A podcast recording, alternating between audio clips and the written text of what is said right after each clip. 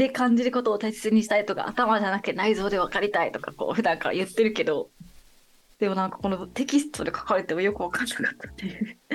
いうのがなんかそのつつまりその、まあ、ななんでこんなにこだわるのかが分かんなかったっていうことなのかもしれない。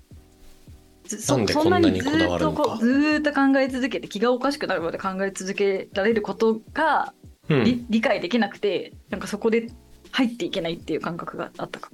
うん自分はそうはしないからなんでこの人してるんだろうなっていうこと？あそうそうそうそうそう。うん。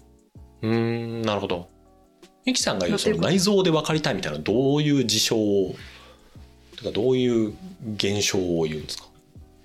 まあ何、まあ、日本語言ったらいわゆる腑に落ちるみたいな頭とかで聞いてこうなんか分かった気がするっていうよりかはこうなんか体に落ちてくる時とかあるじゃないですか、ね、その人に言いたいこととかそういう人の気持ちみたいなとか、うん、とかそれそれこそ頭で頭でというかそのこう気丈でうーんって考えてる時よりも散歩しながら考えてた時の方が何かがはかどったりとか、うん、なんかもうちょっと言葉で説明しづらい、まあ、それこそその人なんかなんだろうちょっと言葉にちょっと抽象的なテーマとかあの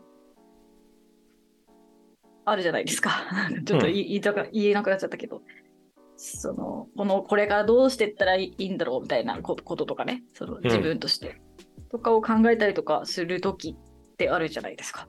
みたいなことぐらいまでは分かるんですけど、そのこんなにずっと考えてることが分かんないというかなんでこんなにずっと考えてるんだろうみたいなところで止まっちゃいますね。うんなんでこんなにずっと考えてるんだろうかか。うん、へえ。だからなんかそういうちょっとメメタなところで止まっちゃった。そのあと大学の、まあだから私からするとですよ、この大学の授業とかめちゃめちゃめちゃにしたりとかしてるわけですよ、この人は。うん、なんかそんな大勢の人を巻き込んでまですることみたいな思っちゃったりとか。うん。うん、面白いな。へえ。とか、そうそう、旅旅もさ、旅してる時もさ、クリスの気持ちとかは結構無視みたいな。まあ、好きにさせとけみたいな。だからたともなんかその全体の快適さとかは無視じゃないですか。あの自分が考えたいことを考えるから。うん、なんかそうそういうことが気になってそこまでしてやりたいことなのみたいな。じゃあ一人で旅すればいいじゃんみたいなね。うん。なんかそういうなんか多分言ってるこの人に言ってることにこうにこう入っていけないこう周辺が気に気になってしまうようなちょっと集中できてないからそっちに感じがありましたね読んでて。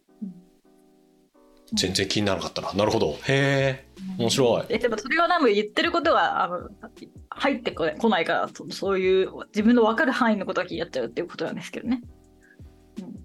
うん。うんうん、面白いですね。いや、何を面白いと言ってるかっていうと、うんうん、なんだろう、他の人のことを完全無視だったり、うん、その、なんていうんですかね、大学の授業めちゃくちゃとかっていうのもあるんですけど、みんな結構そうじゃねってなんか私なんか思ってるんですよ。あ、なるほどね。なんか人が複数になったら。日頃からってことですよね。そうそうそうそう。なんかそうなるから、なるほど。なんかそれで、それが気になるんだなっていうのは面白いなと思ってました。確かにね。うん。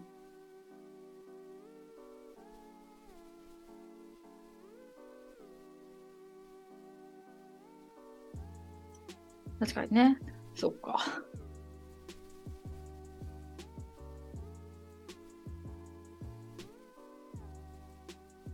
うん。だからなんか全然、でも難しかったな。私には。ちょっとまだこ今読むタイミングじゃなかったかもしれんって思いながら。これ面白いとって言ってる人がこれが売れるってどういうことって思いながら読んでましたね。ね。うん、売れたけど本当に読んどるんかいなっていう本ってたくさんありますからね。うん、分かってる人どれぐらいいるんだっけみたいな。まあトンチン確カン、トンチンカンじゃないんだけど、まあ、何々書いてもいいんですけど、うそれこの著者の人はそんな言ってないよなみたいなやつベストセラーのレビューとか見るとよく見ますからねあ、そう。あ、まあ、つまり、なんか私はなんか本、小説じゃないものを読んだら、なんか受け取らなきゃいけないみたいな、思ってるんだと思う、無意識的に。その時に、なんか何を、テキストは舐めたけど、何を受け取ったらいいか分かんないみたいな混乱が、多分その私の、なんか、となんある種の義務感みたいな部分であの受け取れてませんみたいなアラートが強すぎて混乱してる。ここういうタイプの本あるあるのやつね。なるほど。そう。確かにあるですな。そうそうそう。確かに好きなジャンル好きなジャンルとかこううん吸収しやすいって言うとちょっと言い方難しいけどジャンルによってあるもんな、でもちょっと本の内容から離れちゃいますけど私ホラー系の小説とか全く読めないんですよ。ああはいはいはい。全然話に入っていけなくて。うん。これなんすか？みたいな。あそう。楽しいようにん。全然もうもう1ミリもこうなんて言うんだろう。全く楽しいという感情が生起しないんですよ。うんうんうん。怖いから？うんていう怖いから。なんかねこう勝手にですよないと思うんですけどなんか私は勝手に悪意を感じるんですよ。なんか怖がらせたいっていうのは本当本当嫌なやつって思っちゃうんですよ。いや全然入ってこない。悪意じゃないよ。でしょ？でもちろんそれは分かるんですけど勝手に感じちゃうので読んでもなんかねこうなんか全然入ってこない。んですよね。でちょうど先週？今週？あの12月の上旬にあったあのアフターシックスジャンクションであの、うん。過去取り上げたあの性欲の浅井亮さんがはいはいはいなんだっけなブックフェアみたいなやつで。うん。なんだっけ。12月毎回そのアフターシックスジャンクションって本の特集をやるんですけどうんうん。浅井亮さんがいつか書いてみたい本のジャンル？うん。としてなんかいやホラーはねいいんですよみたいな話をしてて。うんうんうんうん。ホラーやりたいんですよねっていう。すごい純粋な気持ち？その作家としてホラーを書く人ってのはすごい純粋にやってるんじゃないかっていうふうに思ってると。うん。それなんか例えば普通の純文学書くとこれなんとか賞のこう選考委員やってるなんとか先生にこう認めてもらいたいなとか なんかこうやってやると売れるんじゃないかみたいなのがやっぱ邪念がどうしても出ると。まあね映画化狙いたいなとかねえそうそうそうそうけどホラーっていうのはなんかもっと純粋な気持ちでこう書いてるんじゃなかろうかと。うーんもう人間と向き合ってる感じがするからもうそのホラーはねいつか書きたいんですよっていう話をなんかしてたのとうんあとミキさんが言うようにこう全然入っていかない本っていうのがやっぱあると。1ヶ月毎日読んでるのに全く進まないと。で、うん。脳にも全く何も刻まれないっていう本があっていやー難しいですねって話をしてたのが確かにね。いいいいいい企画でしたね。あの浅井亮さんの 50分ぐらないとてもいいえやつでしたね、聞いてみよめっちゃ良かったですよ。ポッドキャストで聞けますこれも。ううん。アフターシックスジャンクション聞いてみます。ぜひ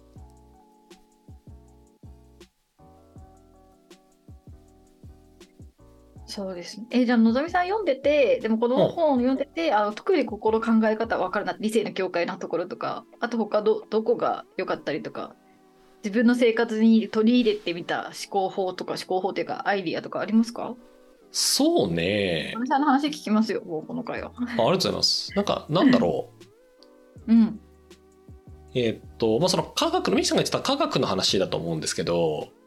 何かこう物事に通用しなくなった時にうん。あの方法論から新しく見出すっていうのが出てくると思うんですよさっきあの言ってたあの真理の探求っていう時にうんもし、今ある理性ってものが使えないんだっていう状態にこうじゃあ向き合った時に、まあ、どうするかっていう話があるわけですよ。うん。理性っていう武器をガンガンに使いながらやるっていう人もいればあのそうじゃない方法を探求するっていう人もうんあるいは集団もあるはずでで大概の場合って前者なんだと思うんですよ。今ある方法で何とかしたいじゃないですか。うん。うんとそうえっと今持っている武器で何とかするうんうんうん。でそれでなんかなんか決めてできねえなできねえなって言ってこう不満を垂れながらやるとか、まあ、そこをこううまくなんていうんですか対処できない問題は脇に置いて何とかするっていう対処の仕方になるんだと思うんですけどうん。で大概のことはそれで問題がないっていうのは分かるじゃないですか。宗教はそういう方法をとって、まあ、今のだに継続してるし大学も、うん、そうだしまあ、あらゆる会社とかあらゆる個人もそうだと思うんですよ。なんかこの表現方法じゃうまくできないなと思ってるけど、自分その違う表現方法考えるのも大変だからもともとのやつでやり続けますとか、うんうん。まあ、もちろんそれでほとんど回るんですけどなので後半後者の方方法論語と新しくするっていうことを、まあ、でもやっぱりやんなきゃいけないんだなというふうに思っていて。ででもそれはなんかあらゆる物事との向き合い方がそれさっきのあのホラーホラー小説とかもそうなわけですよ。うんうんうんもう悪意を感じてもう本当に嫌と思ってるんですけど、まあでもなんか、すごい好きな人が読んでるホラー小説があるんだったら、ちょっと自分なりの向き合い方を変えて、なんか取り組んでみようかなとか、なんか手持ちの武器で勝負しない方が基本的にはいいんだよなっていうのを、この本のこう、これも後半かな、現代思考法の問題点っていうのをなんか追求してる箇所があるんですけど、それを改めて思ったですね。うん。あれですか、その古典的な理解とロマン的理解みたいなのありましたよ。あそうですね、序盤。も持ってなきゃいけないみたいな。あ、それじゃない？あそれもそれもあるそれも序盤がちょっとこうあってで後半の方にその大学あの中盤後半ぐらいに大学の話があってそこからさらに後ろのこのクオリティの話につながるところにうんなんかそのクオリティっていうのを探求するとしたらその理性っていうのだけでは多分探求ができないっていうふうにこう全体が集約あの上巻としては修練していくっていう感じになってるんですすね。そう。で、もう一個思っそれを読みながら思ってたのは、私無自、無自覚に前者の方法を取ってる人が基本的にすごく苦手なんですよ。無自覚に自分の武器を強化することで頑張ろうとしてる人ってこと？そう。えっと、何それでも、が全てだっていう。うんうんそう、もう数学で全てを解きますって言ってる人。もう真理は全て数学によって記述されますって言ってる人も苦手だし、いや、そういうものは全て無駄です。もうヨガこそがみたいなのも苦手だし、なんか、それはあなたが得意なもので全てを記述できると言っているだけですよねみたいなのを思っちゃうんですよ、私は。ああ、はいはいはいはい。でなんか本来なんかこう大事にしたいこととか何かなんていうんですかこう、えー、なんていうのかなその人なりに追求するものってあるはずじゃないですか。でもそれって自分が持ってる武器でできることもあればできないこともある、あるのが普通じゃないですか。でそれをなのでそういう葛藤が人間みんなあるんだと思うんですよ。こう音楽で表現したいこういうことを表現したいでも音楽では足りないっていう人もいるだろうしこういうことを証明したいでも数学の私ができることだけでは証明ができないとかっていうこう葛藤ってみんなあるはずじゃないですか。ああ、はいなんですけど、はいはい無意識その葛藤をバーンとこう横に置いていやこれがこれで全てですって言ってる人がすげえ苦手だなっていうのはこの本を読んだ後に改めて言語化された感覚でしたね。でも絶対その何かしらその科学の部分となんかもうちょっと美学的な部分みたいなものも必要だっていう時にうん。んでもそのじゃあえ音楽で全てを語れる全部ヨガで語れるとかなんかこだわってしまうところになんていうのその美学みたいなものも紛れ込んでる可能性が高くないですか？つまりなんかなんか自分がどうしてもこだわってしまうものみたいなものが多分人生に必要だっていうようなメッセージを私は受け取ったとしてうんな何にも軸みたいなものがない。好きなものも何も分かりませんみたいな人と全部音楽で語れますの人だったらどっちの方がまだマシみたいなことかな。うーんマシ。マシというかなんか何かにこだわらないとあの、うん。なんかそういう美学みたいなものを持ちづらくないですかっていうことで、まあ、そのそのその上でさらに葛藤することが必要なのかもしうーんと問いがいこうかよくわからないがなんだろう。れない。けど。絶対絶対これだっていうあの思うのは勝手でいいんですよ。あのうん私はこれが好きですの熱量は全然好きに持っていただいていいんですけど、うん、あでそれを押し付けるな。うんうんまあ、押し付けるのもそうだしそれが本当だと思っちゃうのは嘘だと思うんですよ。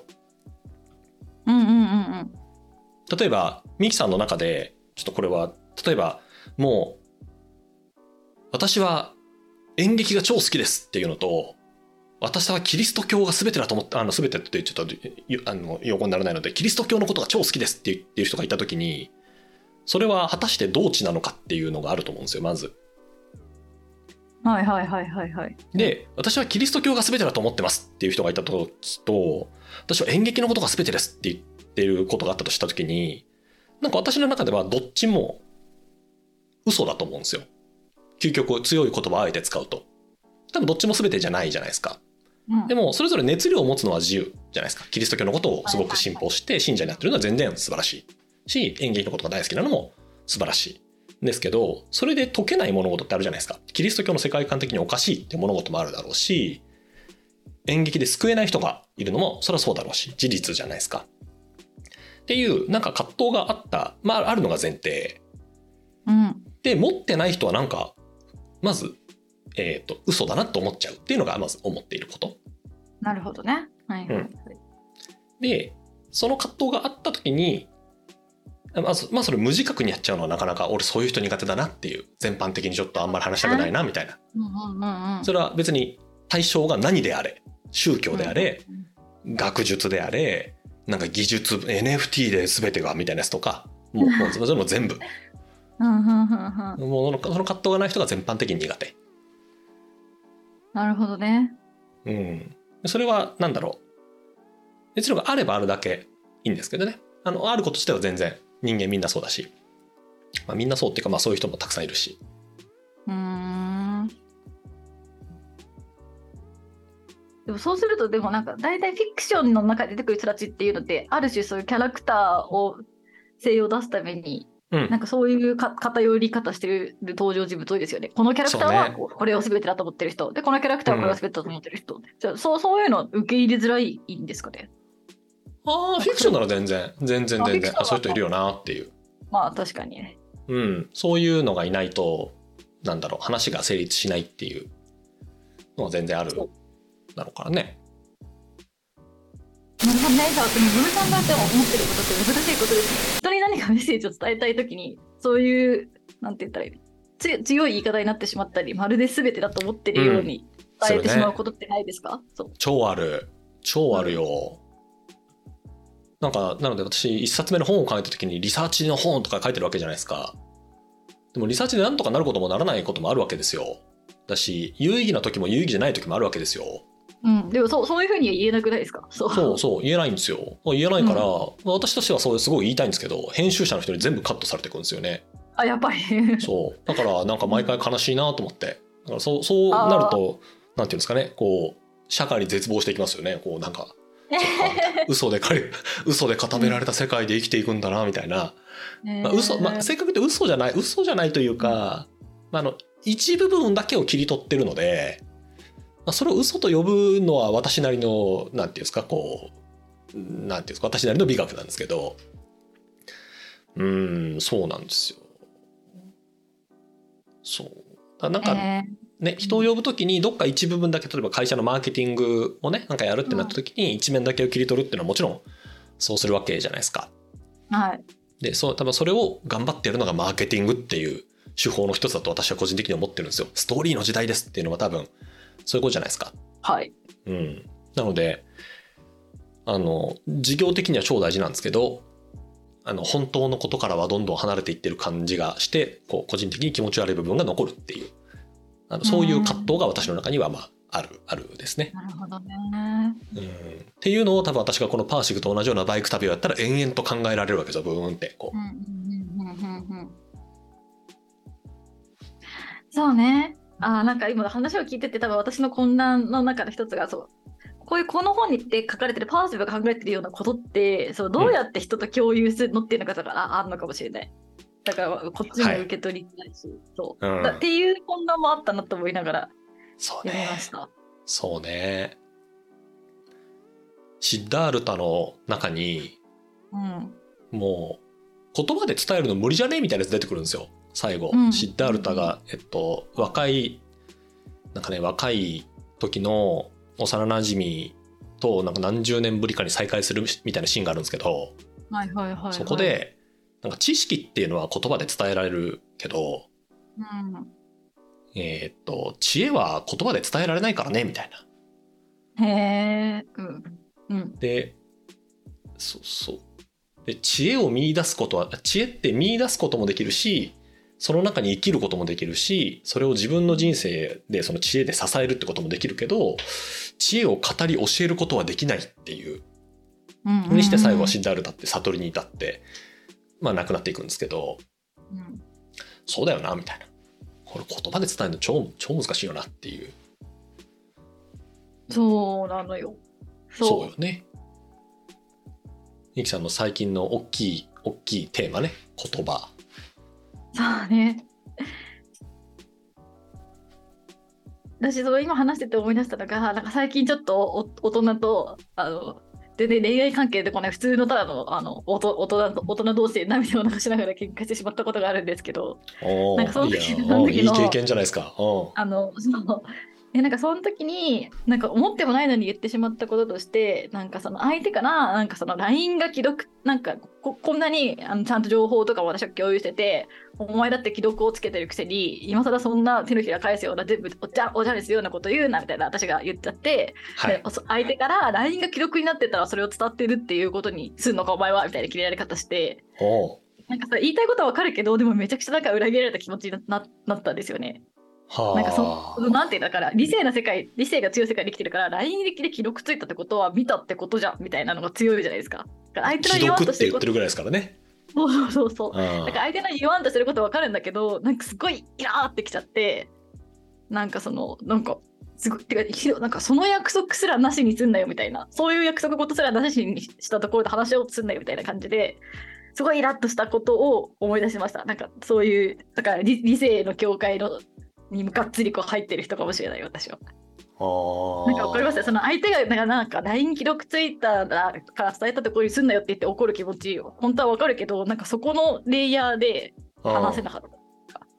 あー。なんか言わんとしてることは分かるにもかにもかかわらず私の口から出た出た言葉は怒りっていうかうん。なんかなななななんでそんなんでそんな常識も守れないの？みたいな感じのなんか発言をしてしまったっていうのがあってこのなんかこのものの見方改められてない感じ分かります？よこの私の。その時はもうな涙はその時はもう流れてるんですか？もう流れてます。はい。ああ涙流れてたら難しいですね。感情の調整をするのはね。うん。それは本当にそうだな。なんかみたいな、なんかその、多分こういう本とかを、にこう、からうまくこう自分にこう、思考の中にこうミックスできてたら、あの喧嘩しなくて済んだのかなとか今ちょっと思いましたね。いやてかもももうちょっといい感じのあのやりとりできたかなとかは思いますけどね。そううーんうーんのかな？わかんないけど。道は長いね人間のね、人間の人間の何かで例えばあのこのそう私はりギリギリの理解ではこのパーシブさんが言パーシブが言ってるのはそういう LINE 既読ついてるんだからこれは見たってことじゃんみたいなことを絶対正義として物事をす進めんなっていうことでしょっていうことだけはかろうじてわかるけど。この1970年代に書かれた本で違いますか？いや多分あの LINE のことを言ってると思います。LINE の既読のことをテーマにあの言ってるんじゃないかなっていう。そうそう私は解釈そうラ LINE なんかそう LINE 既読信者みたいな。そうそう 既読がついてれば共有ができたっていうこう前提でものを進めて解決できないことは絶対にあるみたいなことを言われてるっていう思ってるんですけど。うーんそうだね。そうだね。人間人間難しいね。これはね。う。ん。でもでもあの時はもうめっちゃ怒っちゃった。ムカつくって思って既読つけたのくせにって思ってすごい怒っちゃった。ミキさんもやっぱりバイク旅じゃないですか？むき出しですけど。確かにね。うん。一回。免許持ってるからね。一応できるからねな何 cc まではいけるんですか？ねわえっ、とオートマの普通免許っていうのはいけないですか、えー 50cc の原付ですね。あ原付でした。原付30キロまでしか出ないからな。